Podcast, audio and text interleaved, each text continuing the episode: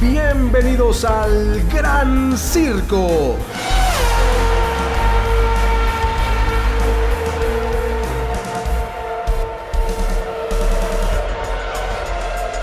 ¿Cómo están? Bienvenidas, bienvenidos al Gran Circo. Este espacio dedicado completamente a la Fórmula 1. Y señoras y señores, estamos en semana de carreras. Después de una muy breve pausa de solamente un fin de semana en, pues, sin carrera, ahora volvemos nuevamente a lo nuestro. Así que se viene, quedan solamente dos grandes premios y se termina esta temporada 2023 de la Fórmula 1. Y eso pues nos tiene, no sé, ya, ya eso de comenzar a hacer las maletas, es decir, del equipaje, prepararlo para ya marcharse, como por ejemplo cuando se terminan las vacaciones, pues empieza a dar cierta nostalgia, tristeza, como que uno no tiene ganas de irse, pero así es la vida y así lo entendemos también en la Fórmula 1. Entonces, pues vendrá obviamente las vacaciones entre temporada y temporada y a ver qué nos trae la próxima, pero todavía tenemos mucho de qué hablar en esta temporada, así que así a eso dedicaremos el episodio de hoy aquí en el Gran Circo que hemos titulado, por cierto, Lo que pasa en Las Vegas se queda en Las Vegas. Esta frase que tiene años y que prácticamente todo el mundo la conoce, a propósito, obvio, del Gran Premio de Las Vegas que se viene este fin de semana. Mi querido César Olivares, amigo, te envío un fuerte abrazo y te pregunto cómo estás en esta noche de Gran Circo. Muy bien, amigo, muchas gracias. Un, episodio más, episodio 46. Oigan, y también la, noticia que para el, gran, el análisis del Gran Premio de Abu Dhabi, eh, vamos a llegar a nuestro episodio 100 cerradito, episodio número 100 en la historia del podcast. Entonces, pues muchísimas gracias por, por, ayudarnos, por estar aquí con nosotros. En el episodio de hoy tenemos un invitado muy especial que ya, ya descubrirán un poquito más adelante. Y pues nada, agradecerles todo el apoyo este, en una temporada más, nuestra segunda temporada cubriendo formalmente eh, en, el podcast todo lo sucedió en la Fórmula 1, han pasado muchas cosas, las carreras, expedientes F1, que pues es contenido que hacemos con muchísimo cariño y esfuerzo para todos ustedes. Y pues eh, vamos a, lo que concierne este, este episodio, que es el, Gran Premio de Las Vegas, este Gran Premio tan esperado tan eh, polémico por los precios, tan eh, criticado sobre todo por los altos precios, es el, el gran premio más caro de, de, toda, de todo el calendario 2023 y, no, no tengo el dato exacto, pero supongo que yo creo que de los más caros de la historia para el público, por supuesto, no en, costos, en, en, el costeo de la realización y demás. Y eh, pues también con las noticias de que los precios se han desplomado. Empezaron a bajar poco a poco, eh, a hacer más, eh, hacer grandes descuentos al grado que ya los precios andan por ahí de un menos 68%. Entonces, es importante porque esto es un termómetro de qué tanto la gente está dispuesta a ir al Gran Premio de Las Vegas, que es el gran estreno, el gran circuito que, que también está muy, muy discutido, este, porque finalmente no se ve que sea un circuito sumamente técnico, eh, se ve eh, algo grandes rectas. Este también está el tema de la temperatura que va a tener el, circuito en el momento de la carrera, que va a ser sumamente fría, que los neumáticos no puedan calentar. Pirelli, las escuderías, los pilotos están algo preocupados. Max Verstappen ha sido como el más indiferente diciendo de, ah, es una, una carrera más, hay que cumplir con el calendario pero pues sí, sí, sí trae, hay muchos eh, temas a debatir alrededor de este gran premio y yo creo que ha sido muy esperado este gran premio, desgraciadamente no por la carrera que podamos ver, la competencia, los duelos, los rebases que pudiéramos ver, eh, sino, a ver, tanto alarde, tanto dinero, cuestan tanto las entradas, Las Vegas, a ver si es cierto. Y esa es responsabilidad de la Fórmula 1. Sí, por supuesto, es, responsabilidad de la Fórmula 1, pero sabemos que hoy en día las cosas son un tanto cuanto diferentes gracias a Liberty Media, quien es quien tiene los derechos de transmisión, en fin, y entonces pues ya se ponen otras reglas, eh, entran otras circunstancias a la temporada, y esto puede desagradar a los pilotos, incluso jefes de equipo, eh, o parte de pues toda la gente que trabaja en esta gran organización que sirve para llevar los grandes premios a todo, a todo el mundo. Y así también, obvio, pues también seguro hay una afectación en gran parte de la audiencia. Porque no es la primera vez que Las Vegas o el premio de Las Vegas se corre. La primera ocasión fue, eh, a mí me parece, un tanto también improvisado el circuito que se armó en ese, en ese entonces, en los años 80, en el estacionamiento de uno de los hoteles. Y en realidad no es que esta sea una ocasión igual de improvisada, pero el circuito desde un principio, la verdad es que no ha llamado la atención y si la ha llamado en todo caso, pues es como para decir, oigan, no me agrada, no me gusta, no se ve un circuito, pues que tenga ciertas exigencias. No, no quiero ni siquiera comenzar a tratar de comparar este circuito con algún otro, porque me parecería de entrada ofenderlo. Tampoco quiero descalificarlo al 100% porque habrá que correrse la primera carrera en la historia de la Fórmula 1 allí, en este circuito, y luego entonces ya veremos. De entrada han venido muchas comparaciones, eso sí, ahí tienes la imagen precisamente del circuito y que pues se asemeja mucho a la forma de un puerquito, de un cerdito, ¿no? Que estaría obviamente de cabeza.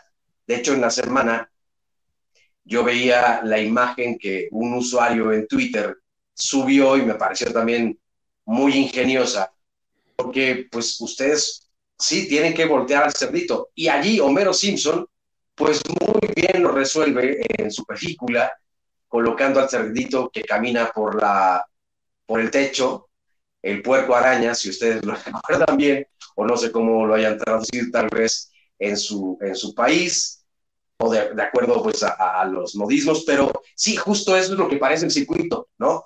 Un, un puerquito, un cerdito que está de cabeza hacia abajo. Ese es el circuito, ese es el trazado para este Gran Premio de Las Vegas, para esta, para esta carrera. No sé, desde allí no llama mucho la atención.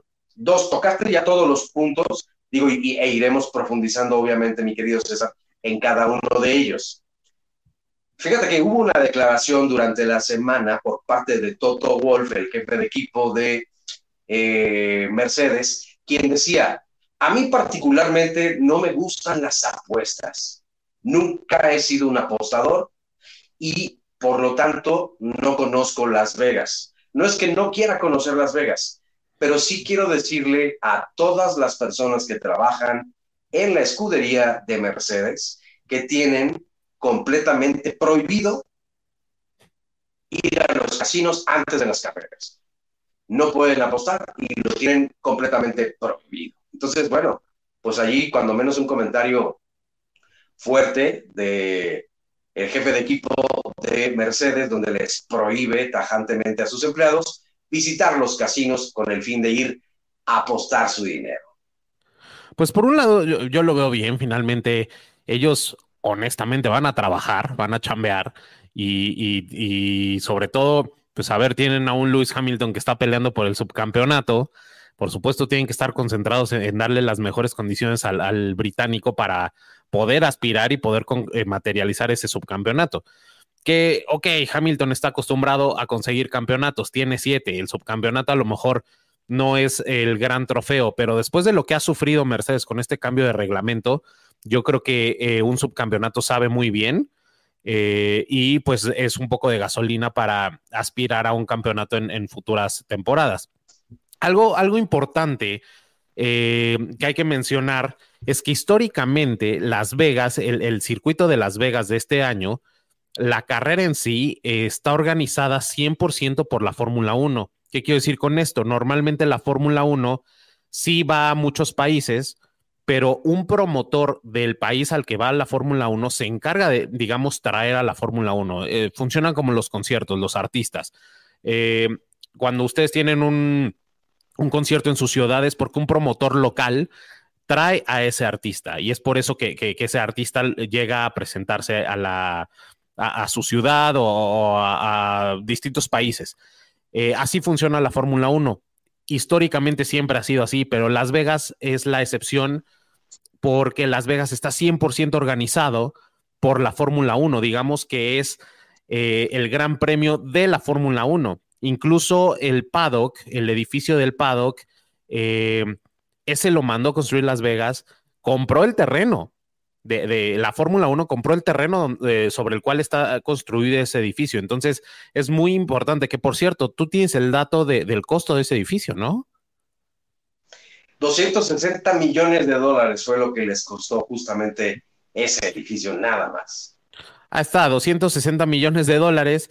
Eh, que, pues finalmente es propiedad de la, de la Fórmula 1. Entonces, sí el interés es, es muy grande en que las cosas salgan bien, porque aparte también el contrato para Las Vegas, eh, tú, me, tú me comentabas que estaba por ahí de 2030, ¿no? O sea, es, es un contrato extenso en el cual vamos a tener eh, Gran Premio de, de, Las Vegas varios años. Y eso pues implica tener buena infraestructura, eh, buenas condiciones, obviamente cerrar buenos negocios, sobre todo con los hoteleros, eh, los empresarios hoteleros, eh, que finalmente tienen mucho interés en, llevarse su buena tajada de, este evento.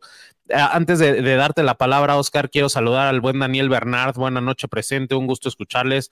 Hombre, un gusto, Daniel, verte aquí conectado. William, también hay, hay trabajo que hacer, no, no van a jugar, aunque no falta no va a faltar el, ludópata, totalmente de acuerdo, eh, eh, William. Pues van a chambear, van a sacar una carrera adelante, entonces tienen que estar bien concentraditos. Pues mira, eh, saludos desde luego este, a, todos los que ya están aquí y anímense quienes no han escrito aún. De hecho, veía lo del puerco araña, que sí, pues sí, ahí está justamente la coincidencia del trazado del circuito.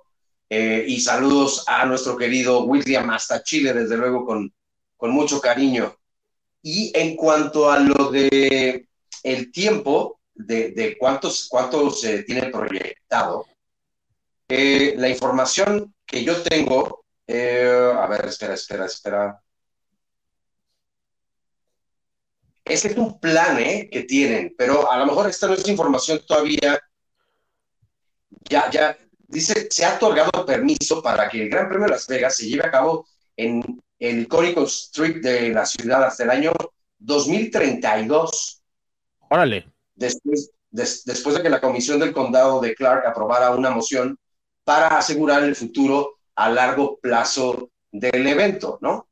Entonces, decíamos en la tarde, tú y yo, que platicábamos acerca de este asunto y de cuánto es el costo, por ejemplo, de este edificio de 260 millones de dólares. Obvio, pues si va a haber a largo plazo este, este circuito, esta fiesta de la Fórmula 1, pues sí, se, se, le está haciendo una inversión fuerte para que entonces el público vea que las cosas funcionan. Hasta el momento no están funcionando, porque parte de, de la reglamentación también que, que hemos visto y por lo cual se ha visto polémico es que ciertos restaurantes, hoteles y cualquier punto desde donde tú, como empleado, como trabajador de un hotel o de un restaurante, de donde sea, o incluso como huésped de un hotel, si tú tienes la opción de ver a través de tu ventana un resquicio que te encuentres allí, parte del circuito, entonces se te iba a cobrar. Eso era lo que tenía en un principio planeado la Fórmula 1.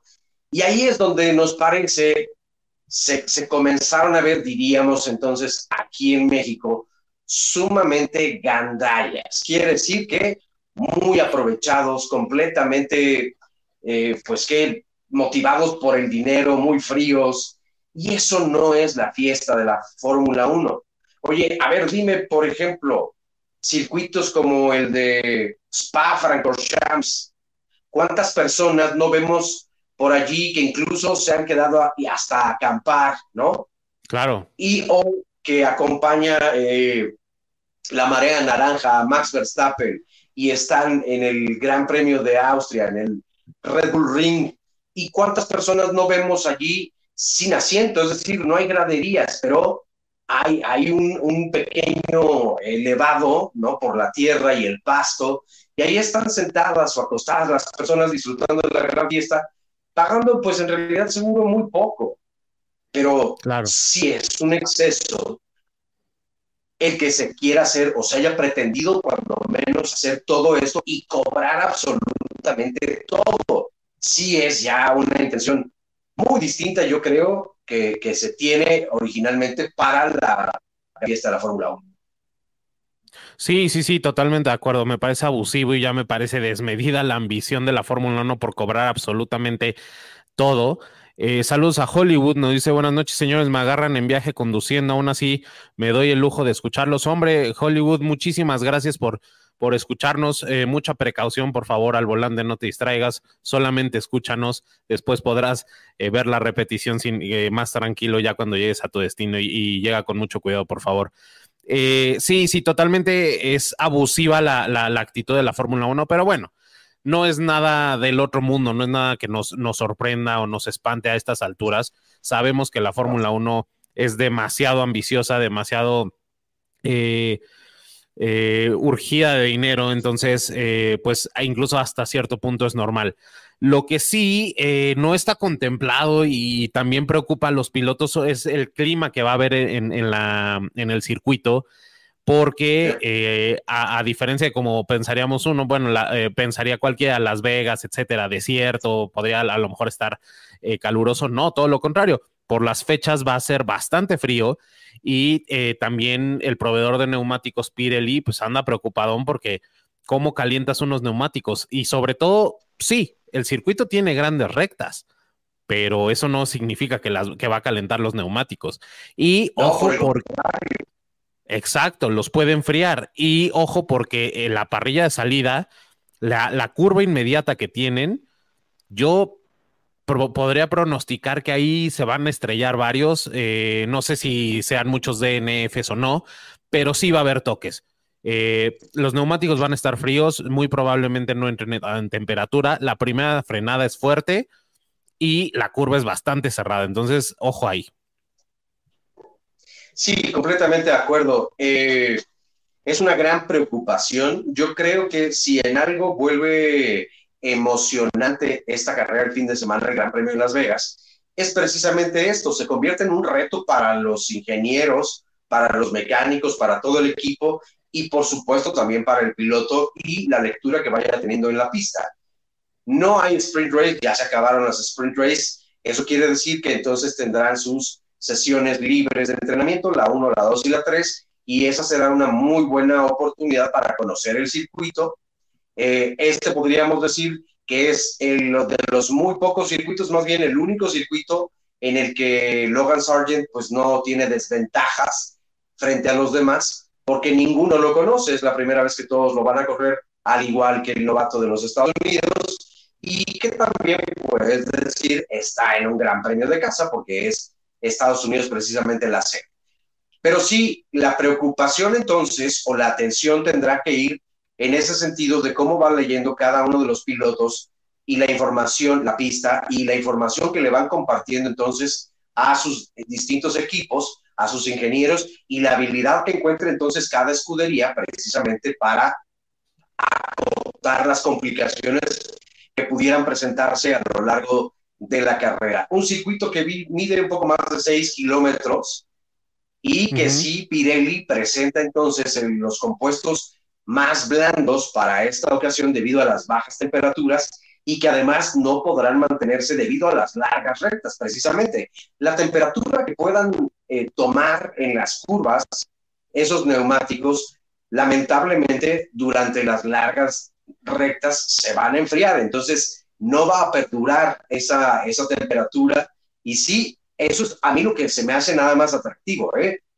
Es decir, de no conocer este circuito, pues que no llama mucho la atención porque ya vimos el trazado, pues no es el más atractivo, pero esto sí que le pone un poquito de sal y pimienta a mi forma de ver las cosas, a ver cómo se comporta cada uno de los coches y a cuál le, le va mejor o, por ejemplo, como el Gran Premio de Brasil, que se corrió hace una semana, pues pensaba, cuando menos en escudería, de Mercedes pensaban que se les iba a dar bien como normalmente se les viene haciendo, dando, y no fue así. En cambio, McLaren pensaba que no le iba a ir tan bien, pero le asentó bastante bien el circuito. puede traer sorpresas este circuito de Las Vegas, probablemente, ¿no?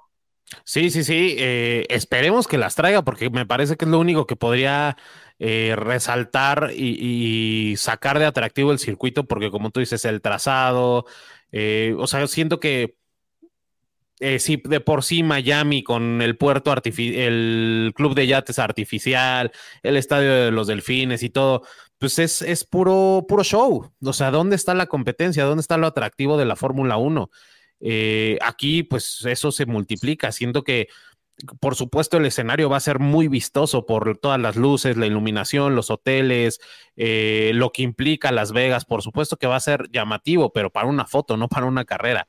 También está el tema este de la, de la esfera, eh, donde han circulado videos de, por ejemplo, de YouTube, los conciertos de YouTube que se ven espectaculares. Eh, pero pues desde la parte externa, la esfera también tiene pura, pura pantalla, pura iluminación.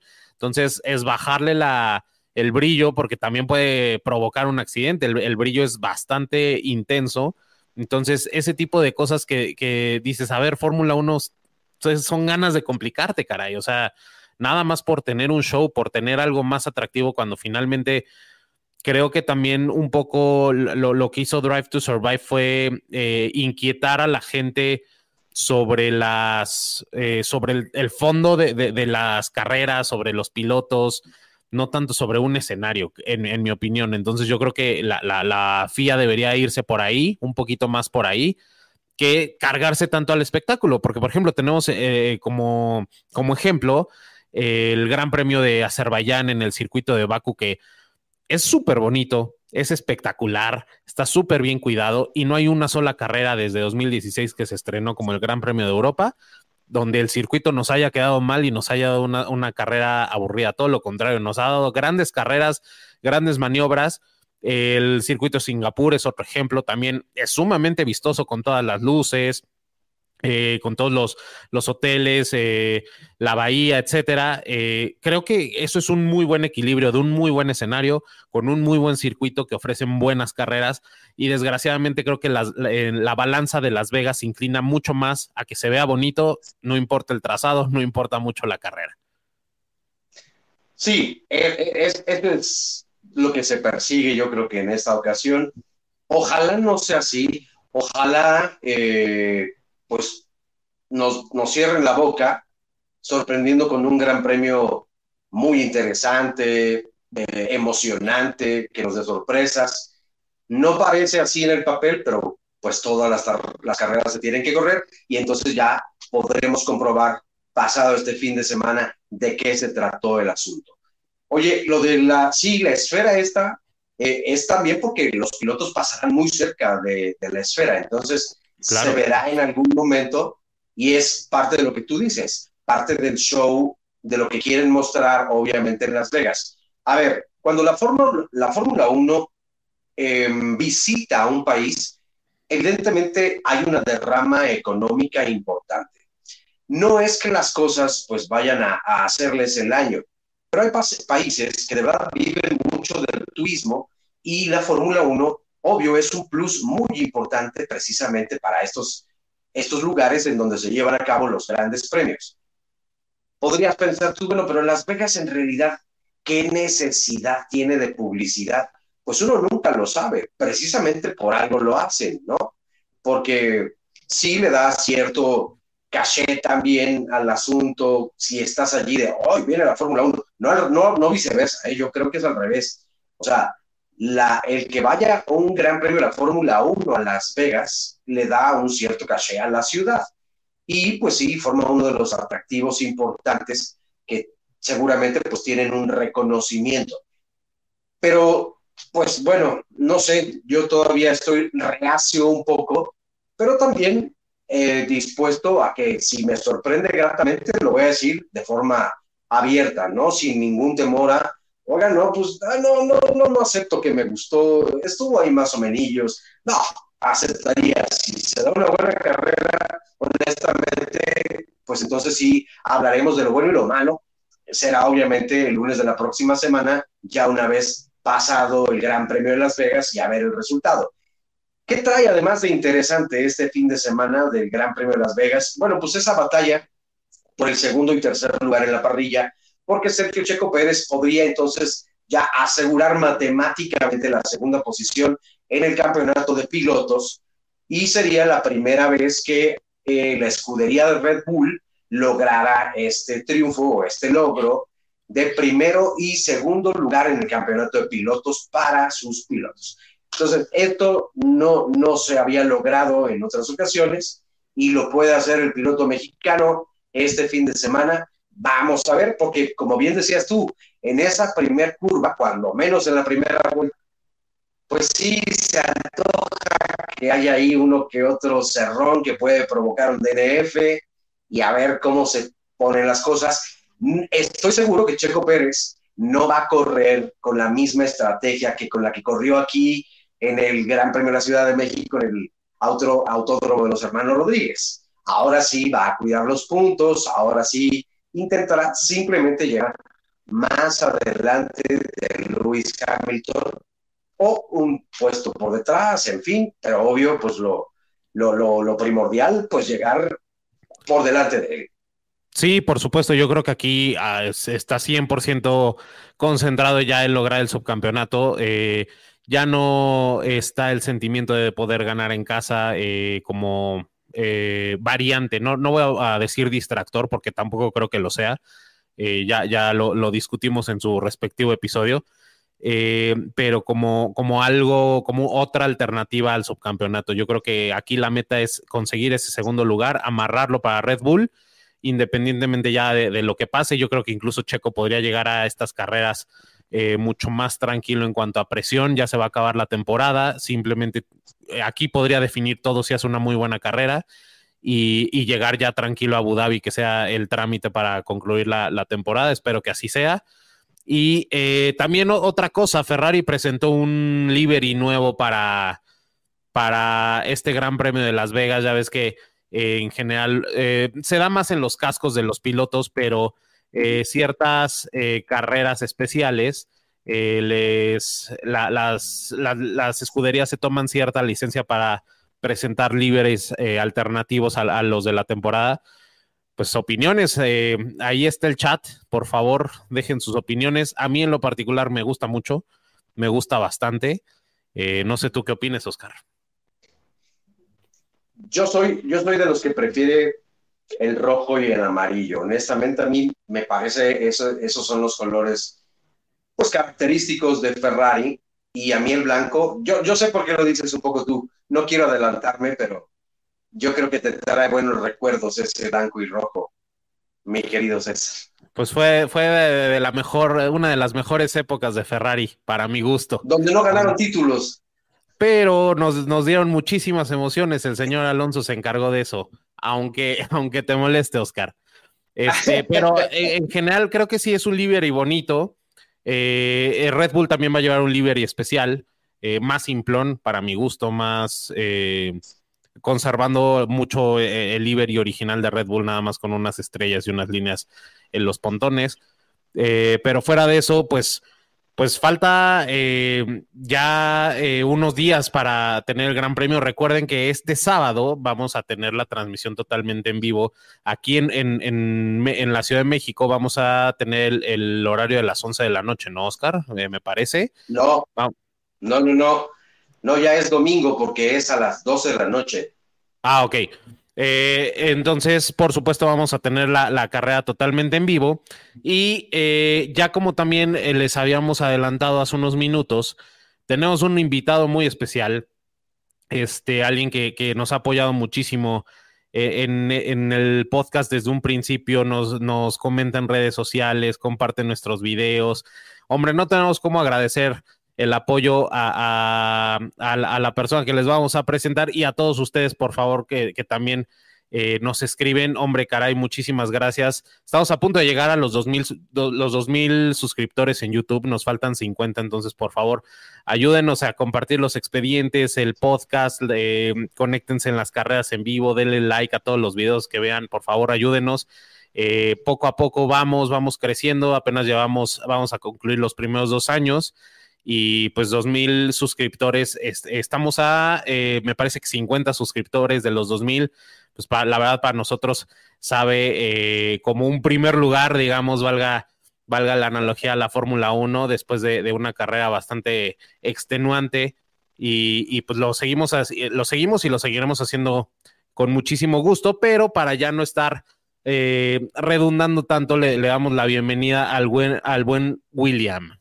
William, bienvenido, ¿cómo estás? Bien, bien, gracias a ustedes, ¿cómo están? Todo excelente, todo excelente, amigos. Saludos hasta Chile. Por favor, preséntate. Bueno, yo soy William Jiménez, tengo 30 años, vivo en Santiago, acá en Chile. Soy totalmente capitalino, fanático de la Fórmula 1, puta, hace mucho tiempo. O sea, tengo recuerdos vagos de cuando era chico de levantarme a ver carreras sin saber qué estaba pasando, sin entender nada. Eh, eso fue como a principios de los 2000. Mi mamá siempre me cuenta que yo me levantaba temprano a ver las carreras. Ok. Por televisión abierta. Eh, Ajá. E, ese punto que mencionas me parece sensacional porque no necesitas entenderle. Cuando uno es niño, yo creo que lo que hay que hacer caso es a lo que te llena el cerebro y hace que te estalle esa emoción que te provoca el ver un evento y que tú lo vuelvas a poner eh, por tu propia mano, que digas, eso me gustó, aunque no lo entienda, es maravilloso, de verdad que, pues sí, es la forma yo creo que más, ¿qué, podría decirte? Más natural de aficionarte a algo, yo creo que es esa, desde la niñez y en el no entender, pero pues que te apasiona desde un principio. Claro, el tema es que acá, como les decía, se transmitía antiguamente en televisión abierta y después dejaron de darlo porque claramente se privatizó todo. Entonces le perdí el rastro. No supe hasta 2019, 2020 más o menos que como que volví a reengancharme, pero por, por, la, por las redes sociales más que nada. Y ya después conocí la serie Drive to Survive y ya me metí de derecho y fan ahora me muevo. De hecho, hasta el fondo de pantalla atrás lo tengo, tengo los autitos, tengo de todo un poco. El gorro red. Excelente. No, eso está increíble. Y, yo creo que, Ah, perdón, perdón. Dime. Ayer justo eh, fue el showrun de Red Bull acá en Santiago. Sí. ¿Y qué tal estuvo? Buenísimo. Peleé con los guardias para poder verlo, pero se logró, tuve adelante pude ver el auto. Aquí ¿El sonido qué tal? Uf, no te cuento. Para uno que no tiene la posibilidad como de, poder estar viajando a ver una carrera, que solamente las ve por TV, ver ahí uno de frente, aunque sea de temporadas anteriores. Además era el Red Bull, el RB7 de Sebastian Vettel, con el que ganó en el 2000, 2011, si no me equivoco. Sí. Me parece que sí espectacular. Quedé sin palabras, yo estaba... Oye, además, ese, ese era un B10, ¿no? Eh, B8. B8. Pero ¿qué tal? ¿Cómo suena ese B8? No, increíble, increíble. Uno gritaba y no se escuchaban los gritos, sonaba mucho más fuerte el auto. sí, es, una maravilla. La verdad es que eso sí hemos perdido en la Fórmula 1. Yo creo que el sonido de los autos obvio en esta época híbrida ha cambiado radicalmente, pero bueno, pues todo también sea por eh, salvaguardar el planeta y tener menos consumo de combustibles, entonces en ese camino estaremos, ¿no?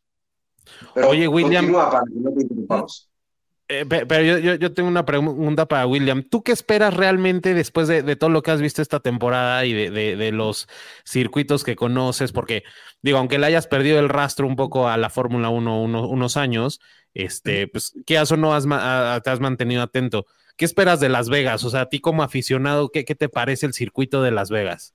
De primera, cuando supe lo de Las Vegas, me pareció interesante. O sea, pues, claramente suena muy interesante la propuesta, Las Vegas, las luces, la gente, el turismo, todo el tema. Pero encuentro que a la, al Liberty Media se le fue de las manos. O sea, en cuanto a querer monetizar tanto el tema, se le fue mucho de las manos El circuito encuentro que no está bien cuidado en, el, en la forma en que se trazó. Tiene curvas muy cortas, muy cerradas y rectas muy largas. Más encima de todo el horario en el que lo eligieron, el frío que va a haber a esa hora, no pinta para bueno. No ¿Crees que hay toques en la, arrancada o no? Sí, la arrancada. Y, yo digo que las primeras dos curvas que son súper cerradas, después viene una recta bien larga y viene otra curva súper cerrada. Las tres primeras curvas van a ser súper complicadas. De hecho, lo, lo jugué en el, en el, celular, tengo el Fórmula 1 Mobile, y ya lo liberaron para el celular y lo probé y choqué a la primera. no te voy a mentir. Sí, la verdad es que las expectativas no son muy altas, no son las mejores para este Gran Premio de Las Vegas. Y la temperatura también jugará un papel muy importante. Entonces, yo creo, como es obvio, sobre todo en la primera vuelta, donde la distancia es muy corta entre todos los monoplazas y obviamente no han puesto en temperatura todavía los neumáticos. Por eso es que muchas veces se dan al arranque ciertos contactos o, encontronazos muy fuertes y probablemente no sea la excepción este circuito de Las Vegas. Además, mira, tú mencionabas anteriormente aquí en este episodio en un comentario. En Mónaco también tiene una prohibición de asomarse a los balcones, por lo que tengo entendido sí, sí ha pasado, aunque creo que eso también se ha ido cambiando. Y me recuerdas un poco que era lo que quería ir, la declaración en parte de lo que dice Max Verstappen, que él dice, bueno, en realidad expectativas no tengo para este fin de semana. Sin embargo, bueno, pues habrá que correrlo. Yo creo que va a ser mucho más espectáculo que otra cosa. Y le preguntaban entonces, oye, ¿compararías un poco con Mónaco? O sea, es un circuito callejero donde hay ciertas zonas donde la gente no se puede asomar desde sus balcones, porque entonces tendrían una sanción o una multa. Y él decía, a ver, a ver, a ver, pero no podemos comparar Mónaco con el circuito de Las Vegas. Honestamente, ni se ha corrido en este momento, pero Mónaco es histórico. Mónaco tiene un bagaje, pues, eterno de la Fórmula 1 y de la afición y cómo ha ido evolucionando precisamente la categoría a lo largo de los años, Mónaco ha sido testigo. ¿Qué opinas de circuitos como este, que son nuevos, y circuitos como el de Mónaco, que para muchas personas pues ya está en desuso o no tiene las cualidades para hacer un circuito hoy en la actualidad? Eh, Mónaco, si bien es histórico, a mí me gusta, pero el auto ya está muy grande ya no caben en ese circuito tan chico. Ese es el gran problema de Mónaco actual. O sea, si la pista es entretenida, el, ir por los bordes, la, la, mítica que tiene de tantos años ya permanente, pero estos autos ya son muy grandes para ese circuito. Y en cuanto a Las Vegas, los circuitos nuevos en general han dejado mucho que desear, casi todos. Y Las Vegas, sobre todo, no sé, se ve raro, tiene muchas rectas con DRS, se va a pasar lo mismo que en, otros en otros circuitos con trencitos de DRS, donde no se van a poder adelantar y van a estar pegados ahí seis centésimas y así se van, van a llevar. Y no se van a ver adelantamientos, según yo. Sí, no, y, sobre todo por, por, lo mismo de las rectas eh, largas, pues Digo, ¿quién va a alcanzar a los Red Bull y quién va a alcanzar a los Mercedes? ¿Y quién se va a arriesgar a, alcanzarlos cuando tienes que frenar y no vas a tener muy buena temperatura? Eso puede ser muy riesgoso. Otro atrás que quiere hacer lo mismo que tú. Exactamente. Por muy amplias que, en esta situación pudieran estar en las calles, a, diferencia de Mónaco, eh, pues las condiciones no son las óptimas como para correr eh, a full. Por último, Mónaco es un poco más trabado, entonces te da la, la instancia de tu poder despegarte del, del, que viene atrás. Por ejemplo, en la, en la curva de la, de la horquilla del casino, mientras tú estás tomando la curva, te vas alejando del que viene atrás tuyo, que va más lento porque está en esa curva súper trabada. Claro. No, o sea, tomáis la curva y te vais por un por, con el DRS y el otro también lo tiene y se te pega. No, nos pregunta, perdón, Daniel Bernard, ¿cuántas vueltas tendrá Las Vegas? La carrera va a ser de 50 vueltas, 50 giros al circuito. Este, entonces, pues, pues también eso va a ser interesante. Obviamente por la distancia eh, son menos eh, giros que en, que en, otros circuitos. en promedio van a ser unos... El circuito mide que 6.1 kilómetros y eh, más o menos la distancia a recorrer en total con todas las vueltas van a ser 301, 300, 302 kilómetros. Los que van a, a recorrer en total. Exacto, y son 17 curvas las que tiene el circuito. Fíjese que durante la semana un piloto que se atrevió también a declarar un poco, bueno, le hicieron una entrevista, Alex Albon, el piloto tailandés, y decía, yo creo que sí se van a dar varios rebases a lo largo de la carrera. Es obvio que no conocemos el circuito y nos puede sorprender mucho. Sin embargo, él cree que debido a las grandes rectas con las que cuentan en este circuito, y que algunas curvas, dice, sobre todo en la primera, él cree que se pueden dar incluso rebases en la primera curva. Habrá que ver, supongo que no en la primera, o tal vez a eso se refiere, que, que es probable que los pilotos que tengan un buen fin de semana de clasificación y se encuentren a la arrancada de la carrera en las primeras posiciones, pues tal vez luchen en intentar rebasar, pues seguramente a Max Verstappen, que sabemos que es uno de tus pilotos favoritos, mi querido William. No, de hecho no. No, su piloto favorito es el Kaiser, Schumacher. No, yo sé, yo sé, estoy, estoy siendo un poco este. Ah, sarcástico. Con el sarcástico, por supuesto. Verstappen, pero al principio era lo encontraba como súper odioso, y ya al final como que uno ya, filo. Hay que entender que Max Verstappen es otro tipo de piloto. O sea, ya es como una máquina tipo tiene hasta su sim racing en el, en el avión, o sea, él está como a otro, a otro nivel de piloto y que otro lo alcance, lo veo difícil. Sí, coincido. Oye, y, y más con la máquina. Claro, claro.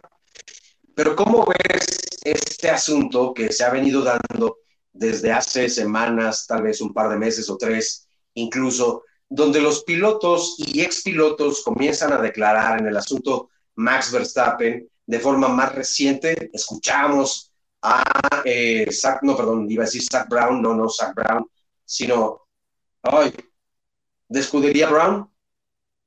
¿De piloto? Eh, ¿Barrichello o Jenson Button? No, no, no, no, no, no, no, no Ross, Brown, Ross Brown, Ross Brown.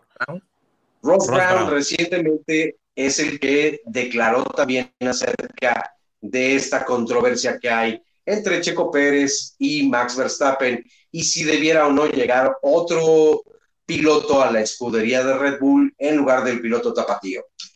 Es que son muchos y además pues se suma eh, la recién también declaración de Landon Norris, el piloto de McLaren, que cada vez pues anda más cerca de Max y se dice que se llevan muy bien ambos pilotos y que quisiera ocupar ese, ese lugar en algún momento.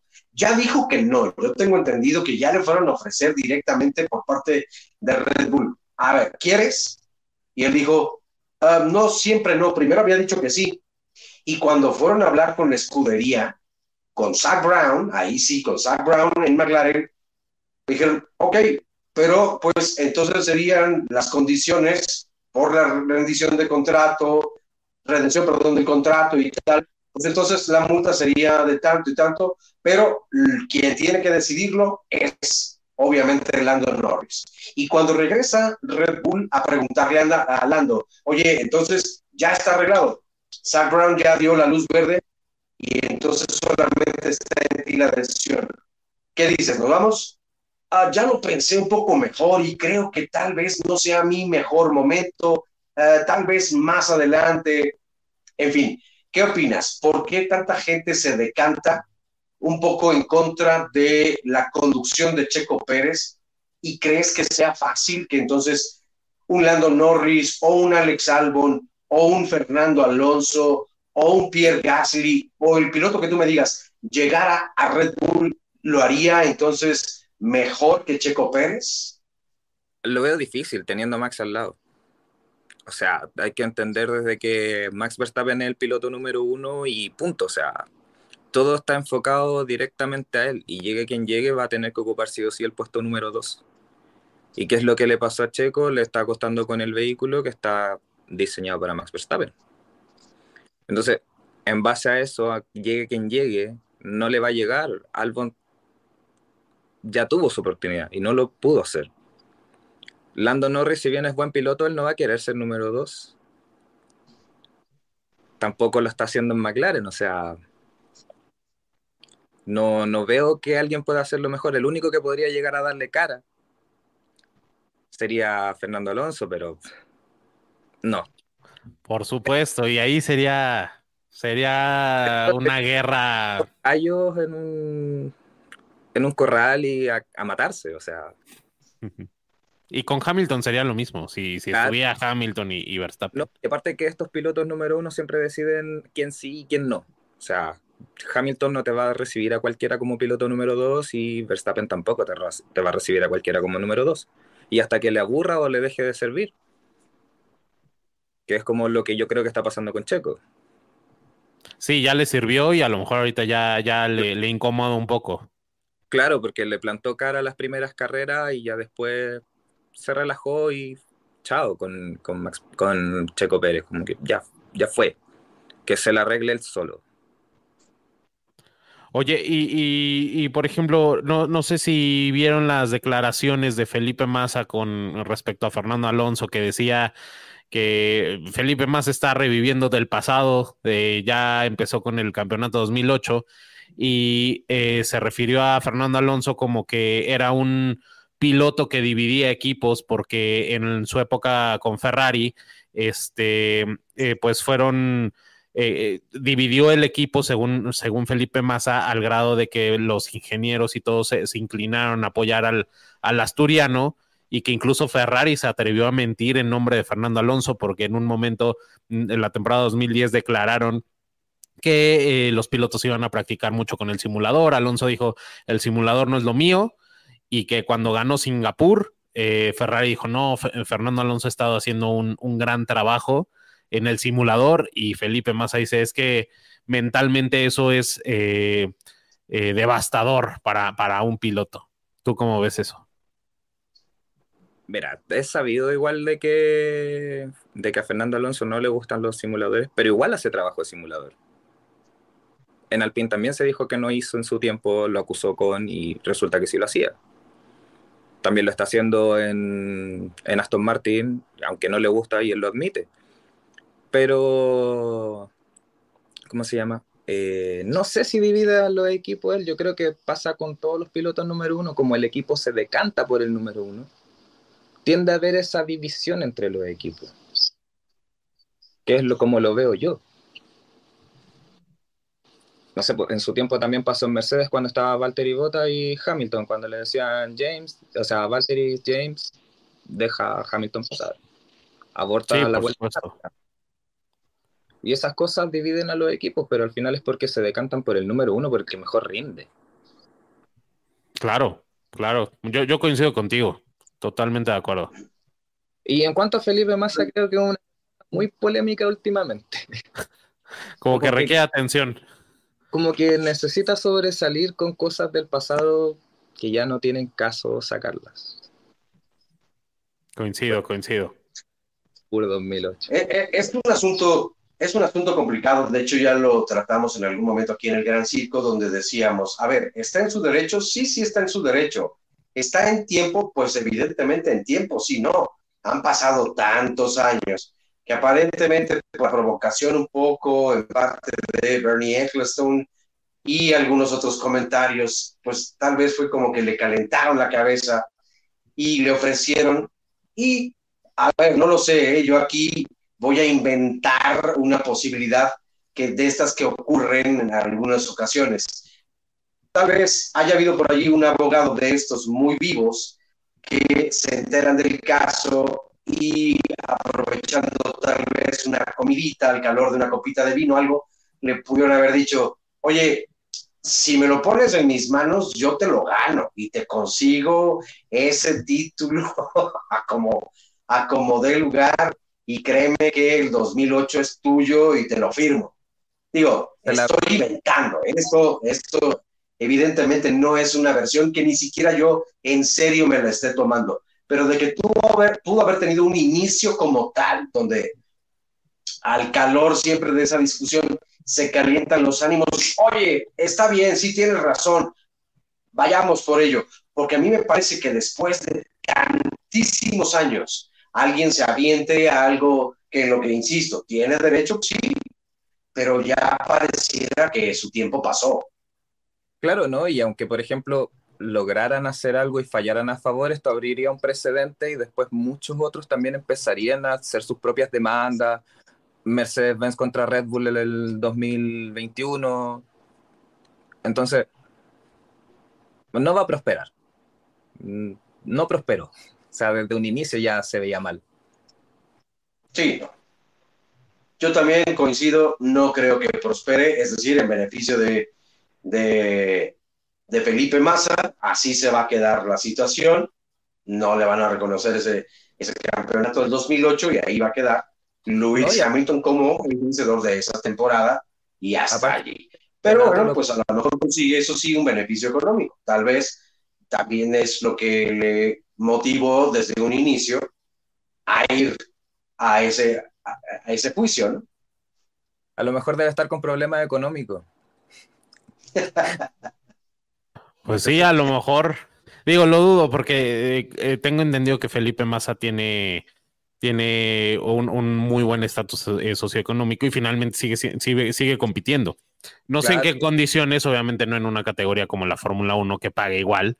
A lo mejor él, él también paga por correr eh, no, no, no me sonaría descabellado finalmente la edad, este, la trayectoria, la categoría. No, no, no sé, eh, pero finalmente yo creo que sí, siempre ha sido un tipo algo polémico, alguien que le gusta hacer declaraciones eh, un tanto agresivas y pues no, no, no me sorprende nada del buen Felipe Massa.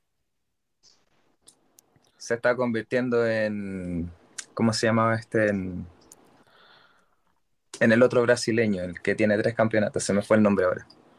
¿Cena? Piquet. No. Piquet. No te escuchamos, perdón. Nelson Piquet.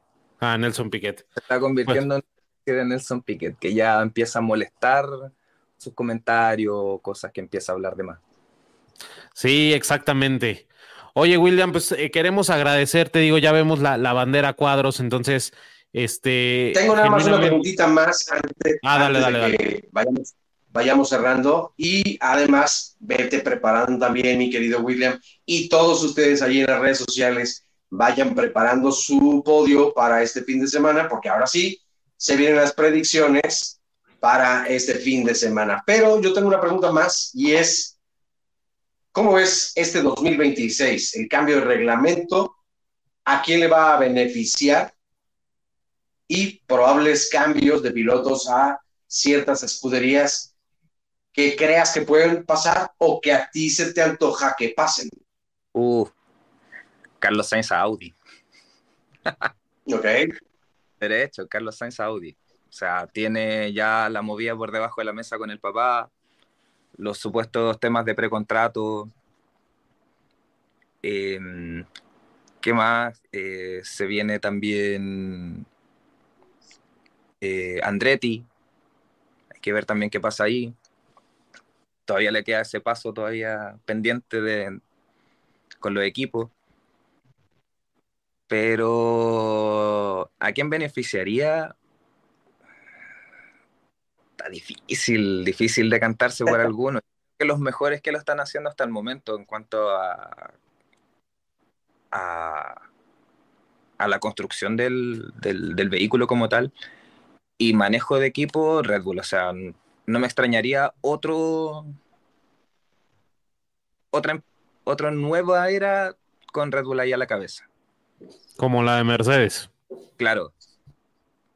No me extrañaría porque el concepto igual es muy, muy similar al actual. No es como, por ejemplo, el de la temporada anterior. Que son conceptos totalmente distintos de, de monoplaza. Ok, ok. Y tu podio, Daniel Bernard ya nos, nos aventó el podio. Su podio es Max primero, Checo segundo, y Lando tercero, Robert Martín del Campo, Pérez, Verstappen, Norris. Pérez primero, Las Vegas. Sería increíble que se llevara a Las Vegas como uh, estreno de circuito. Y, a lo mejor sí puede pasar, ¿eh? yo no lo veo nada descabellado, al contrario, veo muy viable el, eh, cualquiera de los dos podios, tanto el de Daniel como el de Robert Martín del Campo. ¿El tuyo cuál es, William? De hecho, yo estaba pensando en el mismo de Daniel, que es Max, Max. Checo segundo, porque necesito que se asegure el campeonato y no creo que no Max hay que ser realista. Y Lando, Lando viene fuerte hace mucho rato. Sí, mucho. ¿El tuyo, Oscar? Mercedes como raro, como que va y viene, entonces Hamilton, eh, cuarto, quinto. Exacto. Y Alonso, híjole, por las rectas no creo que, que, que, que el Aston Martin sea, Claro. sea fuerte en, en Las Vegas. Sí, sí, sí, sí.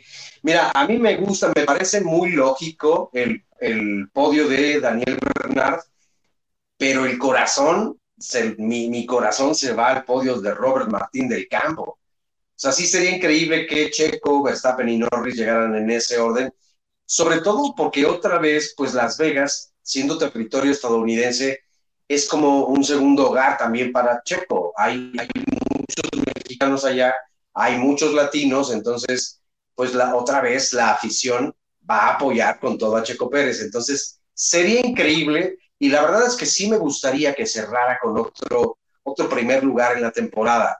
El coche, la verdad es que le ha respondido mucho mejor, han encontrado ese camino que perdieron durante varias carreras y yo creo que mentalmente también se ha visto mucho más fortalecido el partido. Entonces, vamos a ver, yo me quedo entonces con ese Pérez, Verstappen, Norris. Bueno, Yo- quiero, así que hay chance. Sí, sí, sí.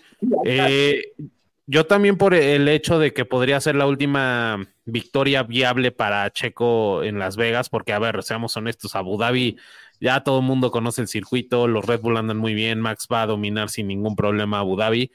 Entonces, eh, yo me voy con igual con Robert Martín del Campo, eh, Pérez, Verstappen, nada más que sí voy a cambiar a Norris, voy a, darle el beneficio de la duda a Carlos Sainz, a ver si, si se sube al podio y pues ojalá, este, a, ver qué pasa, pues es un, un gran premio bastante interesante.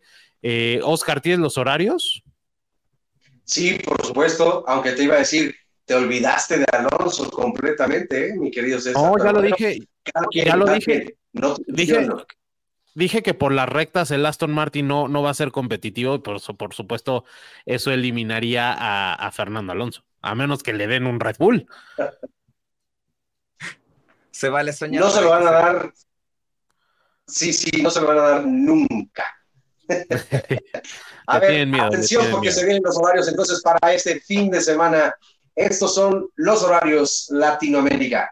México, Bolivia, perdón, Bolivia. México, Guatemala, Costa Rica, Belice, para la media hora, dos, medianoche, 12, 12 en punto, 12 horas. Colombia, Panamá, Ecuador, Perú, el domingo a la una de la mañana, una hora.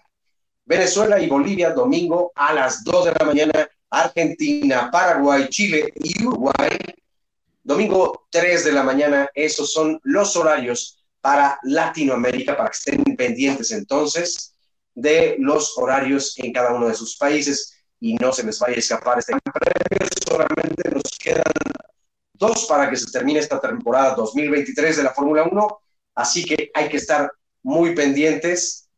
Y bueno, a ver, yo aquí les diría a ustedes dos, bueno, no, a todos, las que, las, todas las personas que están en esta transmisión también. Se supone que nada más hay una batalla ya pendiente y esa sería entre Checo Pérez y Lewis Hamilton por el segundo lugar en el campeonato de pilotos. Pero yo les diría o les preguntaría, ¿quién supera a quién? Sí, hay otra carrera, obviamente. Todavía No, no, no, no, hay otra batalla, hay otra batalla. allá voy, allá voy. ¿Quién al término de la temporada llega más arriba? ¿Fernando Alonso o Lando Norris? McLaren o Aston Martin también. Se sí, pero me refiero yo primero a pilotos. Piloto. eh, le voy a apostar a Fernando Alonso. Yo también. Aunque, aunque ¿ok? me da miedo, pero yo también. Alonso va a sacar la- algo de la chistera. Zorro viejo. Zorro viejo. Sí, zorro viejo, desde luego, que, que conoce todos los trucos del mundo. eh, tiene una gran madurez en la pista, en fin. Aquí, digo, yo sé, lo que apuntas, mi querido César, es importante. Aston Martin en las rectas, obvio, no tiene un buen desempeño, pero sería una buena oportunidad para Fernando Alonso y déjenme explicarles por qué así lo creo. Cuando tú eres un piloto ya con cierta experiencia y es la primera vez que se va, que todos los pilotos de la parrilla van a correr un circuito, tú como piloto más experimentado tendrás siempre más recursos que otros ante lo desconocido. Entonces, rápidamente lo podrías registrar, guardar en tu mente y tener entonces esas eh, tácticas para poder atacar o defender más que otros pilotos. Entonces, yo por eso hoy lo pongo, pero creo que aquí sí me voy a ir diferente que ustedes. Al final de la temporada, me parece que Lando Norris va a alcanzar a rebasar a Fernando Alonso. Pues vamos a ver, vamos a esperar. Por lo pronto, eh, este sábado tenemos eh, una cita en, el canal de YouTube del Gran Circo totalmente en vivo. Bueno, el domingo a primera hora, más bien. Eh, vamos a tener, por supuesto, la carrera totalmente en vivo y no queremos dejar de invitarlos a que sigan los expedientes F1. Este jueves, por supuesto, tenemos nuevo expediente F1 y eh, eh, posteriormente... Suéltalo de una buena vez. ¿Quién se viene? ¿Cuál es el tema para este jueves? Eh, déjalo, corroboro. Es, es un circuito. Es un circuito y es, es mítico, es, es legendario. Entonces, pues ahí vayan pensándole, sigan las dinámicas en las redes sociales del Gran Circo.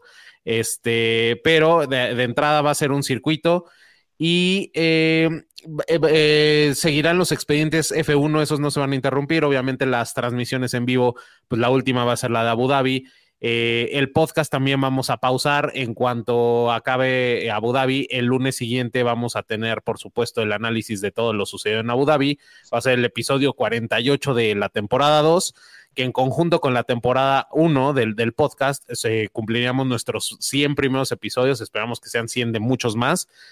Y este, pero los expedientes F1 van a seguir eh, ininterrumpidamente todos los jueves a las 8 de la noche. Entonces, por favor, síganos viendo. Eh, no, no nos despedimos eh, todavía, faltan dos carreras a disfrutarlas, pero ahí está la cita el domingo a las a primera hora.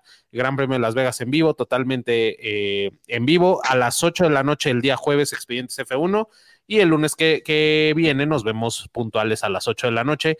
Y William, por favor, muchísimas gracias. Te, agradecemos mucho el, haber estado aquí compartiendo, que no sea la última vez. No, sea la primera de muchas. Daniel Bernard, eh, Hollywood, eh, Robert Martín del Campo, en fin, todos los que se conectaron, que nos hicieron el favor de conectarse. Por favor, no olviden dejar su like antes de irse y nuevamente muchas gracias y un abrazo hasta donde se encuentren. Un saludo, chicos. Muchas gracias por la oportunidad. Por supuesto, yo quiero, yo quiero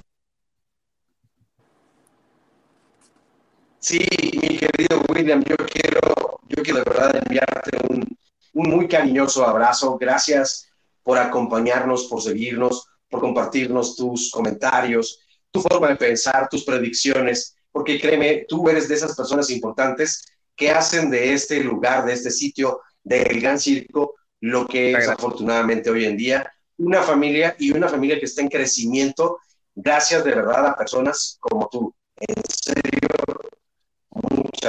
gracias. No, y los vengo siguiendo desde cuando tenían el podcast solo en Spotify, ahí con los audífonos. Muchas gracias, Guy. ¿Qué, ¿Qué, tiempos, caray, ya, ya, ya, ya pasó algo, poco a poco vamos. un buen eh, ahora que lo pienso. Sí, sí, sí. Eh, bueno, eh, fueron los primeros siete episodios de la temporada 1. pero pues decidimos ya incursionar en YouTube y, demás y más, expandir las plataformas. Eh, pero bueno, la, idea siempre es ir mejorando para todos ustedes. Eh, repito, este año pues se, empezamos con las carreras en vivo también para todos ustedes que afortunadamente han tenido muy buena aceptación después los expedientes F1 y muy probablemente en el futuro se nos sigan ocurriendo cosas para eh, sí brindarles mejor y mayor contenido de, de sobre respectivo a la, a la Fórmula 1. Entonces estén muy al pendiente. Y bueno, ahora sí ya nos excedimos un poco Pero William, un abrazo hasta Chile, un, abrazo a todos, gracias por, por conectarse y pues eh, ya saben los horarios. Nos vemos este, este jueves primero y después el domingo. Exactamente, abrazo hasta, hasta Chile y a todo el pueblo chileno, mi querido William. Y bueno, pues lo que decíamos en un principio, estamos a nada de llegar a los 2.000 seguidores, nos faltan solamente 50 seguidoras o seguidores más. Si nos pueden recomendar, desde luego, para nosotros, en serio es de gran ayuda para poder, pues, generando todo este contenido que se crea aquí en el Gran Circo, como ya saben, en todas nuestras redes sociales y plataformas. Entonces, bueno, pues no nos resta más que agradecerles a todas y a todos su presencia. Eh, compartan este video, denle like y recomiéndenos, suscríbanos si no, si no se han suscrito, suscríbanse. Y bueno, pues otra vez, mi querido William, un abrazo a la distancia. Igual, mi querido César, como siempre, pues un honor compartir la cámara y los micrófonos contigo. Y, por cierto, siempre por cierto, por cierto, si, si están en las plataformas digitales, Spotify, Amazon Music, eh, Apple Podcast, Google Podcast, no se olviden de calificarnos, porfa, porque es el equivalente a darnos like en YouTube y así para que lleguemos a más gente. Entonces, porfa, califíquenos.